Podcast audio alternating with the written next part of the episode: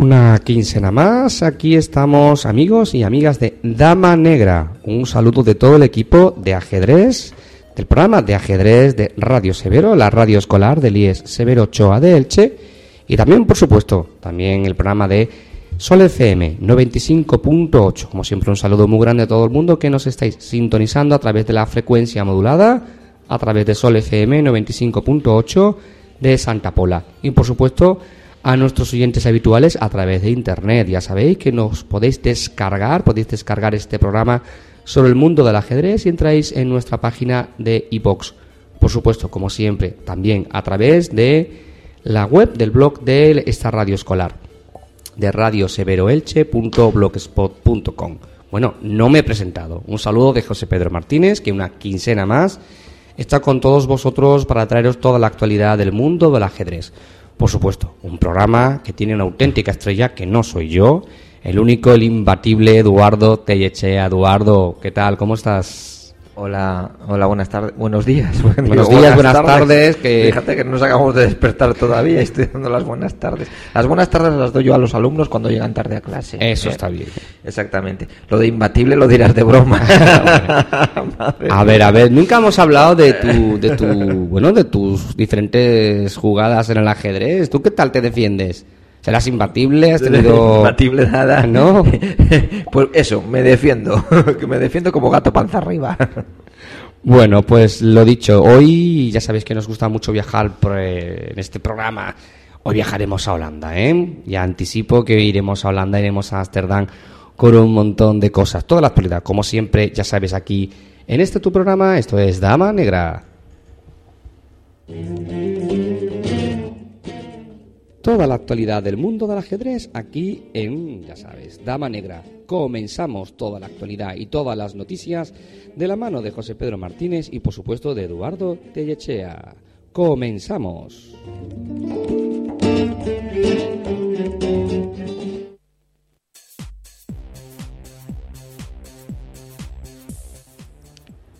Lo dicho, hoy toca viajar, ya sabéis que nos gusta mucho viajar y creo que el programa de hoy, por tanto, comienza en Holanda, ¿no, Eduardo? Eh, no queda otro remedio, porque allí se está disputando y comenzó la competición el 15 de enero, el torneo de Wihansing, que este, no, este año lleva el nombre de Tata Steel de Holanda, uno de los torneos más importantes del calendario internacional que forma parte del, del Gran Slam. Es uno de los de mayor solera, eh, ni más ni menos que 73 ediciones de casi de forma casi ininterrumpida, ya que el único parón fue en 1945 por la Segunda Guerra Mundial. Pero vamos, desde 1938 hasta el día de hoy, excepto ese año, se ha, se ha dado cita allí el torneo de Wig and Sea, sí señor, y y allí se reúnen pues eso las, las máximas figuras del ajedrez mundial Anand, Carlsen, Kramnik, Anorian eh, eh, Nakamura, eh, Shirov y así están todos realmente, ¿no? bueno, casi todos, sí, los más importantes están, sí. Así hasta 14 jugadores en, que le otorgan lo que es al torneo principal, al torneo principal, porque hay varios torneos, una categoría de 20. En realidad, lo que te comento es una, un festival de ajedrez, ya que realmente se disputan eh, tres competiciones cerradas que son destinadas exclusivamente para maestros y de forma simultánea pues eh, se alterna con competiciones para aficionados de eh, diferente modalidad torneos rápidas o clásico etcétera etcétera, Vamos, una gran una gran actividad ajedrecística ¿y dónde está esto? Wing ¿en qué parte de Holanda? pues Wing está al norte está es una pequeña población que está justamente en el, en el Mar del Norte. O sea, que aquí, allí debe hacer ahora mismo un frío que, que, vamos, que pela, vamos. pues imagínate que tenemos allí, imagínate allí. Sí, efectivamente, efectivamente. Este evento se organiza precisamente en, en, invierno, que para revitalizar un poquito la, la economía de la zona, ¿no? Porque en, en verano sí que, sí que tiene sí que tiene turistas ¿eh? y también pues digamos que eh, esta empresa Tata Steel trata de compensar a los a los ciudadanos de allí de la zona pues de alguna manera pues todas las molestias que genera su acería, ¿no? Su... Me imagino que mucha contaminación, Sí. malos humos que estará produciendo en la zona. Efectivamente. Y con este tipo de eventos, eh, pues trata de compensar un poquito esas molestias que genera. Mm, En principio parece un festival con muchos atractivos, ¿no? Eh, uf, pues, pues sí, bueno, la verdad que muchos, muchos. A mí particularmente me encanta, es un festival, yo diría que, hombre, sin, sin quitar ¿no? Linares y tal, pero es de otro estilo, es, es- tiene otro estilo, es, es eh, desde luego para mí es, es, el más atractivo, creo yo, que, que existe en el calendario internacional. ¿eh? Eh, eh, bueno, además de ade- además de que es curioso porque sacan un vídeo cada día, ¿no? Sacan el vídeo del día, eh, luego todos los todos los maestros están, obligados a, a comentar las partidas, ganen o pierdan, eso eso va con con contrato, ¿no? Para la gente, ¿de acuerdo? Porque ya sabes que cuando un maestro pierde no le gusta hablar, o sea, Mm, le no gusta- está de muy buen humor, no no. está no está la cosa No es el momento. Pasa ¿no? que ahí les hacen firmar una cláusula en la cual tú tienes que explicar, estás obligado ¿Ah, sí? a... Sí, sí, sí, estás obligado, tanto ganes o pierdas, a comentar la, la partida, analizarla si la organización así lo requiere. Por Ah. tanto, eh, todo el mundo debe de pasar por el aro, dicho de una manera. Y, y bueno, pues eh, la verdad que este año, lo- además los holandeses tienen cuenta con un atractivo eh, especial, ¿no? Para ellos, porque participa en el torneo A eh, de máxima categoría, pues un holandés eh, que ha sido la joven figura que se llama Anis Giri. Anis Giri que ganó el torneo mm, tipo B mm, el año pasado en Wihansee y por tanto se ha mantenido arriba y por tanto se ha ganado el derecho a la plaza de jugar con los mejores, sí señor. Además lo ganó contra pronóstico el año pasado porque partía decimosegundo en el ranking de 14 Ujú. y con todos y con todo merecimiento ganó el torneo, sí. Bueno, ¿y qué papel está haciendo entonces Anis Giri? Bueno, Anisgiri en este punto del torneo, que llevamos nueve rondas, lleva cuatro puntos y medio de nueve, o sea, es decir, un 50%, con dos ganadas, cinco tablas y dos perdidas. La verdad que sorprendió a todos en la tercera ronda cuando ganó de forma brillante a Magnus Carlsen, al número uno. Y lo Pues ganó, sí, sí, y lo ganó tan solo en, 20 en 22 jugadas. O sea, en 22 jugadas lo ganó. Eh, fue una realmente una partida preciosa. eh, y, y bueno, hay que tener en cuenta que solamente cuenta con 16 años, que tiene mucho recorrido por delante y creo que en este momento no se le puede pedir más. eh, está haciendo un buen papel, ¿sí? Bueno, has comentado que Anis Giri es holandés, aunque bueno, a mí el nombre holandés, holandés no me lo parece, ¿no? No, José, no. Es verdad. No parece un nombre muy germánico. su origen, mira, su origen es de, de padre ruso y madre nepalí. Él- Vaya mezcla, ¿no? Sí, sí, sí. Él, bueno, él nació en San Petersburgo en, en 1994, un 28 de junio. Así que ahora, pues eso, como cuenta con 16 años. Y consiguió el título de gran maestro precisamente aquí en Holanda, en Wihansee, hace dos años. Sus padres residen en, en Delft. ¿eh? Y bueno, ¿qué más se puede decir de él? Pues que en, la- en las Olimpiadas recientemente disputadas defendió el tercer tablero de la selección holandesa, llegó a cuarto en principio, pero las máximas, pero pero digamos que jugó eh, jugó en su mayoría eh, por el tercer tablero y ni más ni menos que cosechó cinco triunfos y seis tablas, es decir, eh, no perdió ni una sola partida en las Olimpiadas. Bueno, entonces yo creo que habrá que seguir los pasos, ¿no? Porque tiene 16 años y tiene una... Ahora mismo lo está haciendo realmente muy bien, con lo cual yo creo que tiene un futuro bastante Sí, interesante, tiene, ¿no? una, tiene una gran proyección por delante, sí, desde luego que sí. Habrá que seguirle, habrá que seguirle. Mm. Y bueno, decir eh, lo que es eh, actualmente cómo va el torneo. Pues bueno, eh, nueve rondas disputadas, cuatro jugadores comparten la primera posición, eh, es decir, con seis puntos están Anan, Aronian, Kramnik y Nakamura. ¿m? Y a tan solo medio punto la sombra de Carlsen, que se asoma por ahí. Con cinco puntos y medio. Carlsen, la verdad que sufrió un gran varapalo en la tercera ronda al perder con Anis Giri, ¿eh? y pero sin embargo es un fenómeno, eh, como se demuestra, y él ha seguido luchando y ha ido escalando puestos tanto que casi está casi alcanza a los a los primeros, ¿eh? o sea que, que bueno que está está la cosa por mucho por jugar. No, y veo que además las espadas realmente, las espadas realmente en lo alto, ¿no? Sí, pues efectivamente, quedan cinco rondas y, y está todo por decidir. Está todo por decidir, sí. Y bueno, y nos vamos a quedar en Holanda. ¿Qué te parece si nos quedamos en Holanda? Ya sabemos que nos gusta mucho viajar, así que hoy nos toca Holanda. Y a Holanda hay que viajar en bici, José. Eso desde luego. Y cuidado con las bici que, que casi atropellan a la gente, ¿eh? Sí, sí, lo que pasa que están ellos muy... Ellos están muy mentalizados, eh, la bici está... Es como- parte consustancial de la vida holandesa de la vida de. Entonces, nada, el que quiera ir en, en verano, en primavera, Holanda, lo tiene todo dispuesto. Ahí lo ideal es eso, un barquito, que se alquile un barquito y que vaya por los canales, hacen rutas entre pueblo y pueblo con la bici, No. y luego va el barquito y lo recoge. ¿eh? Eso está, eso- qué sí, lujo. Sí, sí, está, es- No lo está- sabía. sí, sí, así se, se organizan unas vacaciones en Holanda estupendas. ¿eh? Y, y bueno, y si nos quedamos en Holanda, estamos obligados a hablar de su máxima figura, que se llama Max Ewe. ¿Mm? Quizá te suene este, no sé si te suena este jugador, porque alguna vez hemos... Alguna hemos otra vez lo hemos comentado, Lo hemos sí, comentado. de Sí, pasada. Sí, el año pasado, cuando, siempre que hablamos de Holanda, pues claro, eh, Max Ewe sabes que tiene una plaza que Ujú. lleva su nombre en Ámsterdam. Ujú. Y bueno, ¿y entonces ¿y quién fue Massa Ewen para que le den esta plaza? Pues más fue, El Ewe esa plaza. fue- fíjate, pues eh, más Ewe fue un gran ajedrecista, tanto que fue campeón mundial entre los años 1935 y hasta hasta 1937, ¿eh? y por eso y por eso este homenaje.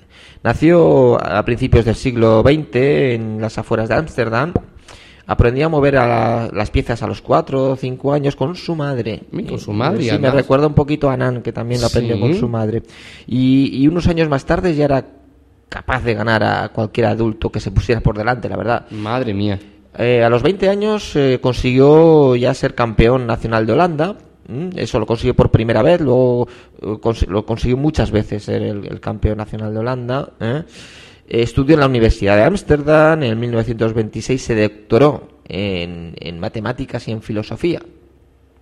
Lo que resulta curioso y cuanto menos sorprendente es que él nunca tomó el ajedrez como una profesión. O sea, él no dejó de impartir clases de matemáticas, que era un profesor de matemáticas en un instituto, ni siquiera, José, para preparar su asalto al título mundial.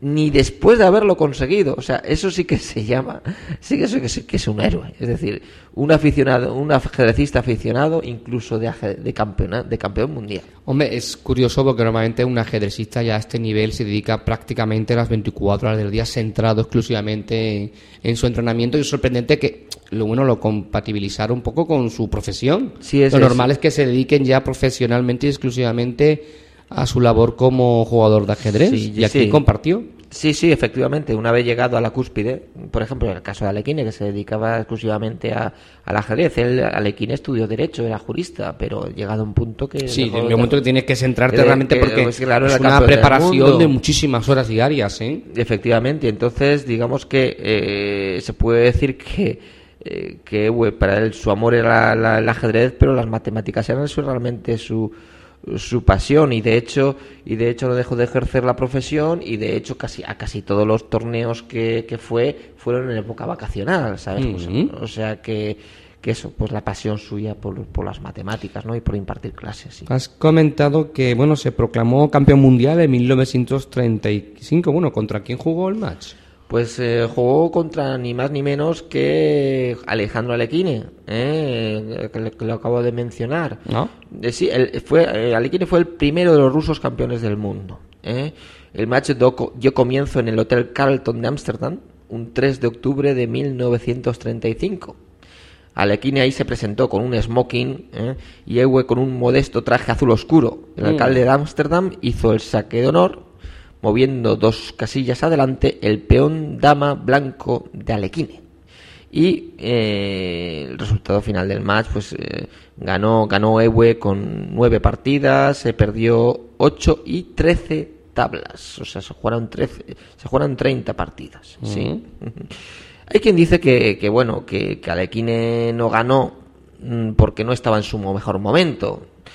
Pero la verdad, eh, bueno, sí puede ser cierto, pero la verdad es que Ewe en aquel momento era mejor que él y por tanto lo ganó de una forma justa. Es decir, y, y la verdad es que poca gente confiaba en que Ewe en que huele ganar a Alequine. Alequine era el gran favorito Claro, sin duda alguna, ¿no? Sobre todo porque llegó con smoking, que a mí una cosa que me ha dejado. que te ha dejado un poquito, ¿no?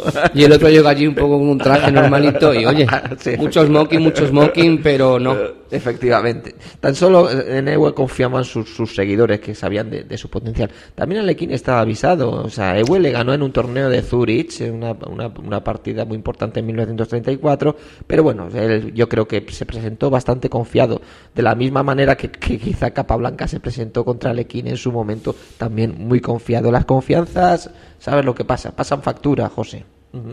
Hemos comentado que Alekinen no estaba en su mejor momento. ¿Le pasaba algo? ¿Tiene una mala racha? ¿Algún tipo de problema personal? Pues sí, la verdad es que es cierto que sufría cierta crisis personal, pero habría que remontarse ¿No?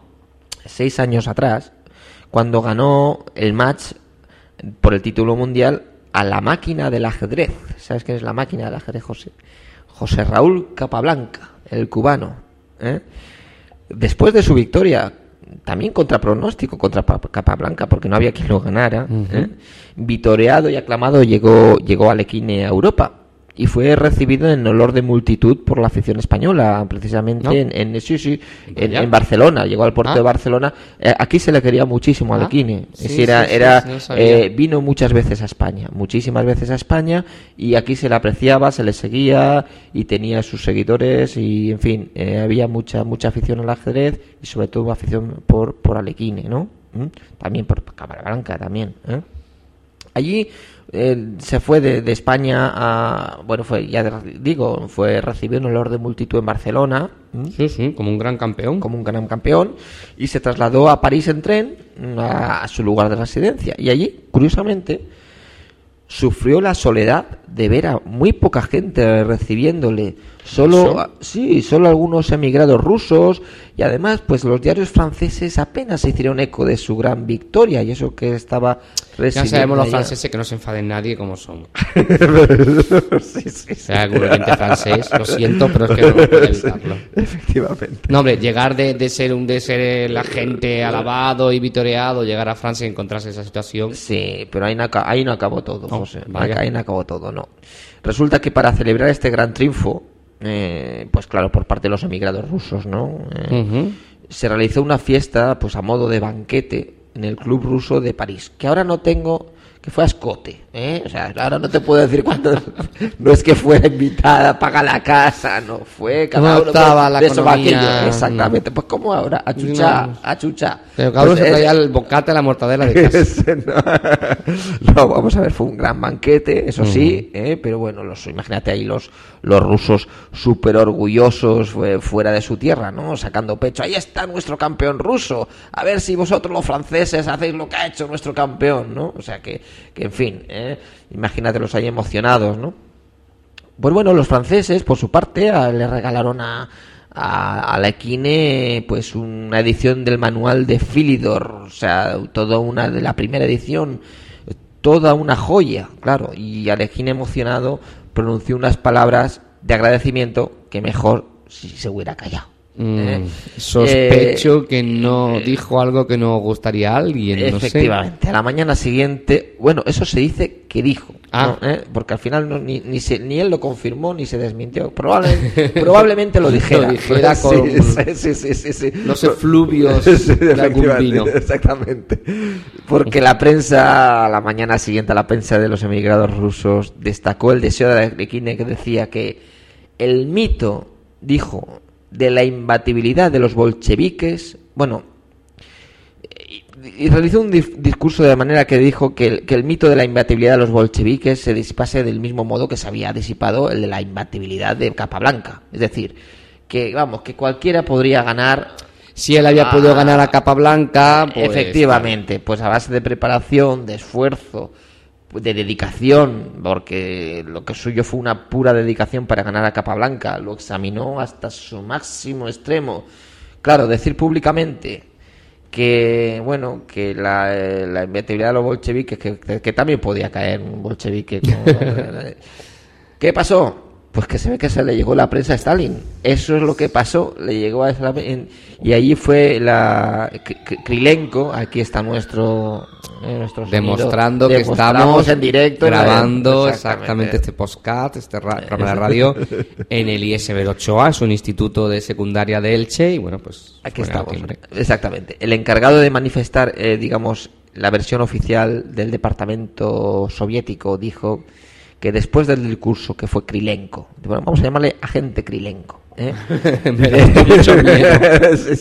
Dice, eh, después del discurso que pronunció el ciudadano Alequine, hemos decidido romper con él por considerarlo enemigo nuestro a partir de ahora. ¿Cómo se las gastaban, eh? Así, así fue. ¿Cómo se las gastaban por una frasecita en un encuentro entre amigos, ¿eh? ¿Cómo se la gastaban los bolcheviques, eh? Madre mía. ¿Sería repudiado entonces por el, bueno, de, no pudo, gobierno de los soviets? ¿Qué pues ocurrió? Pues sí, sí, sí. Y de hecho no pudo, no pudo visitar eh, a su propio país con la, con la corona mundial. Vaya, eso lo hundiría, ¿eh? Él arrastró esta tristeza hasta el fin de sus días. Y efectivamente, esto supuso para él una crisis identitaria. Él quería ir a Rusia, él quería ir a su país. Y sobre todo como campeón del mundo era todo, todo un, hubiera sido todo un honor para él, hubiera sido realmente eh, para él todo un orgullo, ¿no? Y eh, vivió con esa tristeza hasta el fin de sus días, o sea, así fue. Es, es triste, pero... Vaya. Pero bueno, bueno, ya hablaremos de Alequine eh, en circunstancias más alegres. Eh, desde el punto de vista del mundo del ajedrez, consiguió más éxito más adelante. Sí, sí, sí, ah. Bueno, pues consiguió mm, otra vez ganar a Ewe en un ah. match revancha que se, que se celebró en 1937. Y, y sí, y bueno, realmente él falleció como campeón mundial. Bien, bien, bien. Él falleció como campeón mundial. ¿eh? En unas circunstancias también un poquito extrañas. Hijo mío, por Dios. Pero bueno, es que, es que la este historia de este hombre es, tremenda, es tremenda. Pero no nos desviemos de nuestro protagonista. No, no, porque nuestro nuestro protagonista hoy es Max Ewe. ¿eh? Sí, sí, sí, Y hay que volver a Max Ewe, que, que ganó este match. Y lo primero es decir que, bueno, una de las curiosidades del match es que no se jugó siempre en la misma ciudad, sino que parece ser que a modo de homenaje hacia la afición holandesa, pues hay partidas que se jugaron en diferentes puntos de Holanda, es decir, en Groningen, en Ermelo, el Delft y por supuesto eh, en Ámsterdam, ¿no? Y una de las características eh, de Ewe es su caballerosidad, ¿no? Esa gran persona, que además de gran ajedrecista, gran persona, ¿no? Y fíjate, fíjate, la caballerosidad de Ewe. En la última partida del match contra, contra Lequine, a Ewe le bastaban unas, unas tablas para ganar, ¿vale? ¿Mm? Entonces, antes de empezar a jugar, Ewe le dijo a Lequine, aceptaré las tablas en cuanto usted lo desee. Vaya. Se todo un caballero. Sí, bueno, todo un caballero, claro que... Bueno, ahora te voy a explicar, claro, aceptando las tablas ganaba el campeonato, ¿no? O sea, sin embargo, eh, eh, la partida. Ah, bueno, que lo dijo en un sentido de. No, no, no, no, no, no lo dijo. Lo dijo, dijo, sinceramente, a él le bastaban las tablas. Le dijo, mire, aceptaré las tablas en cuanto usted le desee. Bueno, ¿vale? Entonces se jugó la partida. Y Alequine eh, tenía, llegó al final y tenía realmente la partida perdida, con dos peones de menos. Entonces, eh, hubiera sido, que duda cabe, ganar a Ewe la última partida hubiera sido realmente una humillación. No una mm. humillación, pero vamos a ver, es como... Mm. Entonces, Alequine se, se dirigió a Ewe y le preguntó, ¿acepta las tablas? Y el holandés, sin hacer leña del, del árbol caído, por decirlo así, ¿no? Y tal, y como se había comprometido, las aceptó. Él las aceptó, proclamándose, por tanto, campeón del mundo. En ese momento, Alequine exclamó: ¡Viva el nuevo campeón del mundo! ¡Viva la afición ajedrecística holandesa! ¿no? Es decir, que a Yewe no, efectivamente, le convenían las tablas, pero podía haber seguido y ganar la partida y de alguna manera humillar al contrario. Sin embargo, las aceptó y ya se lo avisó antes de comenzar. Bueno, eso hay un viva, ¿no? A toda la afición sí, sí, holandesa. Sí, sí, sí, Y, tenía, y tenía todo el sentido del mundo, porque si no llega a ser por, por la afición holandesa, no se juega el match. O aportaciones económicas, ¿no? Efectivamente, es decir, los holandeses, los seguidores de Ewe fueron los que se rascaron el bolsillo, hicieron su huchita ¿eh? y prepararon el dinero pues para pagar a Alequine. Eh, increíble, pero es así. Eh, digamos que se formó un comité EWE, Ujú. ¿eh? un comité llamado EWE, que gestionó estas, estas apor- aportaciones. Y es más, José, te digo más, EWE ganó mucha gloria, pero no ganó un solo florín ¿Y esto? al coronarse campeón del mundo. Pues no ganó un florín porque supongo que no quería sangrar a sus propios seguidores, Ah, bueno. ya que fueron, fueron ellos los que pusieron el, el- el dinero, pero es algo realmente inaudito, ¿no? Porque era todo dinero para pagar los gastos y las exigencias de Lequines, ¿no? Efectivamente, tal como se habían establecido anteriormente unas condiciones que ya hablaremos de esto, ¿no? De las condiciones londinenses, ¿no?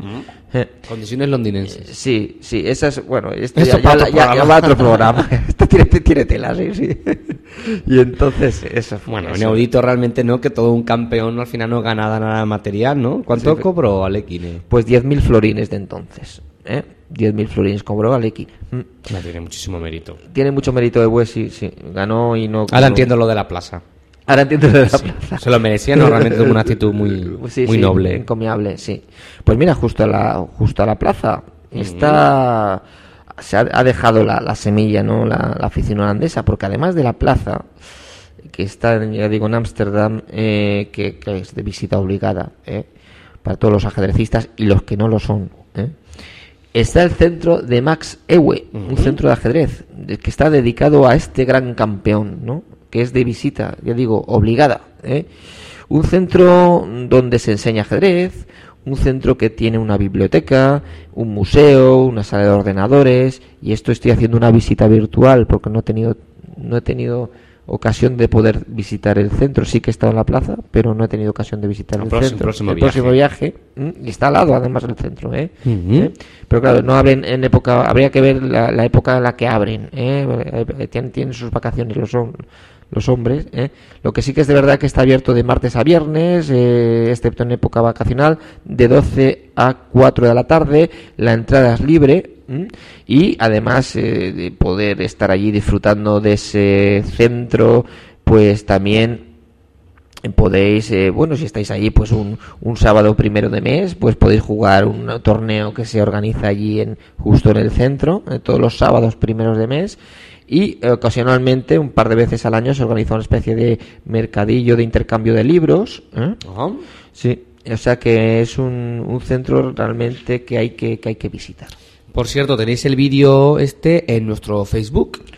Sí, José, no sé si tú lo has visto, porque Mm. claro, ya- y ahora, ahora ya te voy a empezar a hacer los, los no deberes. Me eh, no me ¿eh? riñas, que me haces pasar vergüenza delante de los oyentes. No, Qué favor, no he podido verlo todavía, No podido. Ahí está, ahí está el vídeo que todo el mundo, que todo el mundo eh, puede, puede ver y que, y que bueno, y que además eh, puede gozar y bueno, y está en YouTube. En YouTube hay muchos, hay muchos vídeos del, del centro. ¿eh? Ya sabéis, el Facebook de Radio Severo, tal cual, todo seguido, buscáis en Facebook y nos buscas en Radio Severo y le das a me gustas para que te hagas amigo nuestro. Venga, queremos ser muchos amigos en el Facebook de Radio Severo. Sí. Sí, ahora sí que ha habido un momento que se da un poco la, la señal. Eh, ya sabes, estamos aquí, esto es eh, Radio Severo, esto es Dama Negra.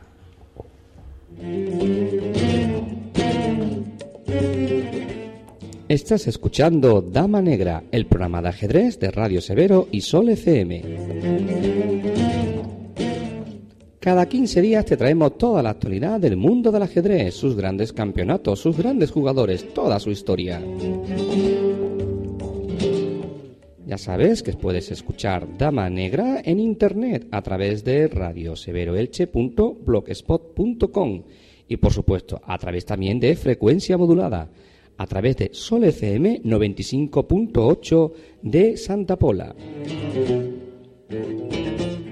Y por supuesto, también a través de las redes sociales. Ya sabes que Radio Severo también tiene su propio Facebook y su propia cuenta de Twitter. Y por supuesto, si quieres enviarnos cualquier tipo de comentario, cualquier tipo de noticia de tu zona, nos puedes escribir a ajedrez.radiosevero.gmail.com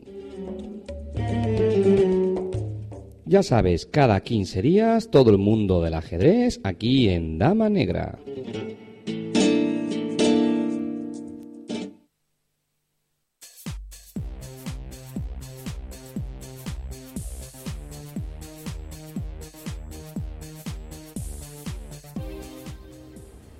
Seguimos en Dama Negra, ya sabes, en Radio Severo, www.radioseveroelche.blogspot.com y también a través de Sol FM, 95.8 FM.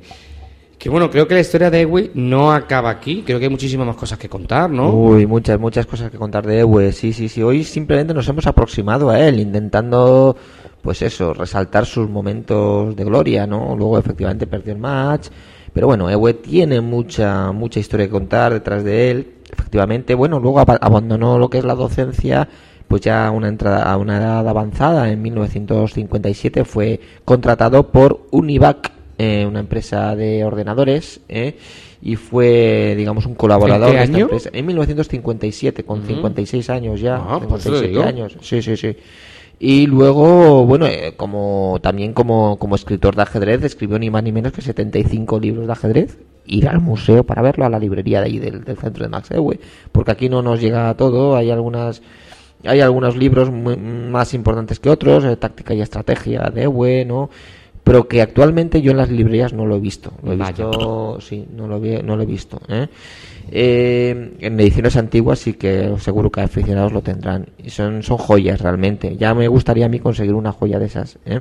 Luego además se fue, fue presidente de la Federación Internacional de Ajedrez y le, to- le tocó torear con la más fea, digamos, que la que cuando él fue presidente pues estaba eh, eh, le tocó torear con el match entre Spassky y Fischer, ni más ni Mm. menos, ¿no? O sea que, que, bueno, y luego siguió unos años de presidente y también. O sea que tuvo que realizar una serie de gestiones eh, muy eficientes para poder, para poder eh, elevar a la FIDE, mm, porque desde luego él lo que sí que tenía una fama era de incorruptible. Pudo, Bien. sí, Ewe tener una fama i- inmaculada, vamos, en ese sentido, no así su sucesor. Qué tela marinera, en fin. Bueno, el, el- su, su sucesor fue para otro Florencio Campomanes, sí, sí, tremendo, tremendo, Florencio. Bueno, y nada, pues nada, recordaros simplemente eso, que ahí está, que podéis ir a Ámsterdam, a su plaza, al centro. Y Yo, yo he cualquier... estado en la plaza, pero no sabía que... Bueno, no sabía la historia que había detrás, vamos. Sí, claro, claro, sí, sí. Pues la historia es de, de este, de este gran campeón. Yo cuando fui, también se puede ir a la plaza porque ahí, eh, incluso cuando está el centro cerrado, pues que a veces creo que suele- ser en verano, eh, la gente se lleva su propio reloj y su tablerito y hace sus, sus, sus partidos, sus partidas, pues hay al- alrededor de esa gran plaza, ¿no? Que está con ese tablero gigante dibujado. Ya, ya lo comenté el año pasado y no me gusta repetirme las anécdotas. pero vamos, yo cuando fui, que he ido una vez, eh, eh, realmente las torres en vez de ir en línea recta iban dando curvas y esas cosas. Pero bueno, hay que, que- que igual se puede terciar una partida más seria en el gran tablero, ¿no? y bueno, y vamos a pasar a la- lo que es la, la, la- Sí. actividad aquí más local, provincial. Decir que el anterior Pablo Iglesias, mm, el equipo A pues lleva dos derrotas consecutivas en División de Honor, pero hay que tener en cuenta que eh, las- los equipos contra los que está jugando son ya teóricamente superiores en cuanto que cuentan ya con profesionales o semiprofesionales ¿no? en, sus, en sus filas, no así el Ateneo Pablo Iglesias, que ha compuesto un equipo muy competitivo, es cierto, pero aficionado y claro, y eso es normal. Estamos en la división de honor, ha jugado contra el equipo más fuerte, eh, contra el Al- eh, y luego contra el Alcira. Y nada, darles aquí ánimo, a ver qué tal este sábado contra el Enrique Valor. Y ánimo y lo contaremos aquí. Y por otra parte, claro, como la ha tenido Pablo Iglesias, ha, ha sido reforzado por, por fichajes jóvenes que y pues pues entonces hay gente del club que se ha pasado a reforzar el equipo B y el equipo B está consiguiendo buenos resultados. Ah, enhorabuena. Sí, lleva una partida ganada contra el Ruy López y otra tablas, o sea que va, va prácticamente en, en cabeza. ¿eh? Por otra parte, el, el sábado estuve presenciando pues la partida entre el Benidorm y el Alcoy, en Benidorm, que ganó ampliamente el Benidorm, pero mm, seis y media, una y media, pero yo- lo que realmente quiero destacar es que el Alcoy, el Alcoy, se presentó con cuatro chavales, es decir, un 50% del equipo, porque hay ocho tableros, con cuatro chavalines, y hay que dar la enhorabuena, desde luego, por esa labor de cantera que están realizando. ¿eh? Eh, el, el Club Ajedrez Alcoy, capitaneado por Joaquín Corbí, a ver si hay suerte y a ver si se puede mantener la categoría. Lo tienen difícil, difícil, difícil, pero a ver si hay suerte. ¿eh? Y ya lo sabéis, aquí estamos en, en siempre en nuestro correo habitual, en ajedrez.radiosevero.gmail.com para cualquier sugerencia. Nos encanta que nos escribáis, así que por favor, desde vuestra zona, desde vuestro club de ajedrez, si queréis traeros noticias de vuestro instituto, de vuestro colegio, de vuestro club de ajedrez, encantado. Ya sabemos que nos, nos encanta, nos, nos gusta mucho que nos escribáis. Estamos en Facebook, estamos en Twitter y en Facebook he dejado un problema. Ah, que sí, no me habías contado. Sí, deja un problema, un problema que quien lo resuelva, fíjate si el tema bueno, quien lo resuelva le vamos a dinero no le vamos a dar, Mm, porque está esta la cosa cosa está, está la cosa justita, ¿eh? pero le vamos a hacer una mención específica, una mención en el programa, pero para eso hay que hacerse amigo del Facebook y resolver el problema. Que no me habías contado nada. No, porque es una especie de broma. Ah, Ya, ya, no. Sí, sí, sí, sí. Bueno, pues eso es lo que hay. Bueno, ya sabéis que escribirnos, os esperamos ajedrez.radiosevero.gmail.com Twitter, estamos como eh, arroba Radio Severo, nuestra, nuestra cuenta de Twitter. Ahí, os vamos informando de todas las novedades y, por supuesto, en nuestra página de Facebook de Radio Severo. En buscar, en Facebook ponéis Radio Severo. Pues un programa más, el Un programa- 23, creo. 23, efectivamente, José, ya señor. queda menos para nuestro programa 25 y haremos algo especial. Habrá que pensar en algo, habrá que pensar en algo. especial. Y por supuesto, muchas gracias Eduardo. A ti, a ti, por supuesto, a ti. Y por supuesto, un saludo muy grande a, a todos nuestros oyentes. Ya, ya sabéis, a través de radioseveroelche.blogspot.com, a través también de Sol FM 95.8 de la frecuencia modulada de Santa Pola, Vinalopó. Y por supuesto, nuestras cuentas de Facebook, Radio Severo y de Twitter. Un saludo de parte de todo el equipo de Dama Negra. Nos vemos en 15 días. Buenos días. Hasta luego. Hasta luego.